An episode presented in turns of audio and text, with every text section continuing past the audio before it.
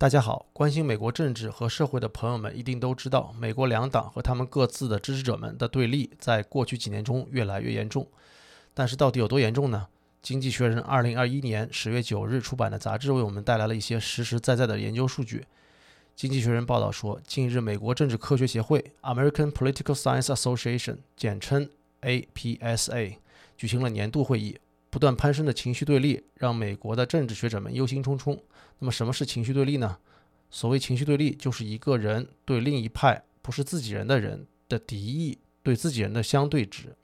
很明显，情绪对立越高，对另一派不是自己人的人的敌意水平就越高。当然，这测量的是相对值，而不是绝对值。这样就可以以对自己人的态度为基础进行比较了。那么，我们就来看看具体的数据。数据表明，过去四十多年，情绪对立水平已经涨了一倍。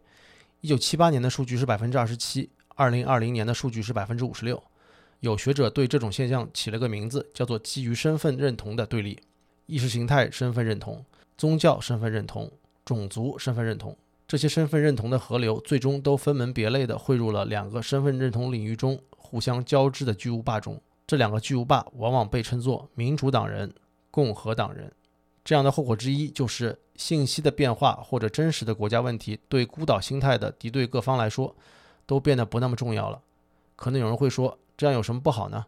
因为人们拥护的政治对象对人们吸收什么样的信息具有决定权，而不是人们有力量和意志决定他们拥护的政治对象吸收什么样的信息。简单点说，就是被拥护对象支配着拥护者相信什么，这样拥护者就丧失了自我选择相信什么的能力。不光这样，死忠的党派支持者们往往还对对方充满了蔑视。根据最近的一项研究，美国人现在对对方党派的支持者们蒙受更大身心损失的接受度变高了。这种对对方党派支持者所蒙受的苦难的某种麻木，说明自由民主所需要的基石正在被侵蚀。自由民主所需要的基石是什么呢？是同理心。根据一项2019年的研究成果。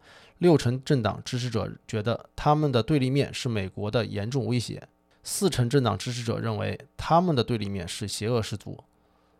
美国两党中都有百分之五到百分之十五的美国人支持在需要的情况下使用暴力。了解美国的朋友们一定意识到了，这实际上是一组让人毛骨悚然的数据。有人又要说了，这都是二零一九年的数据了，现在都马上快二零二二年了。经济学人当然不会不满足读者对趋势的渴望。这项2019年的研究在2019年以后也在不断更新数据。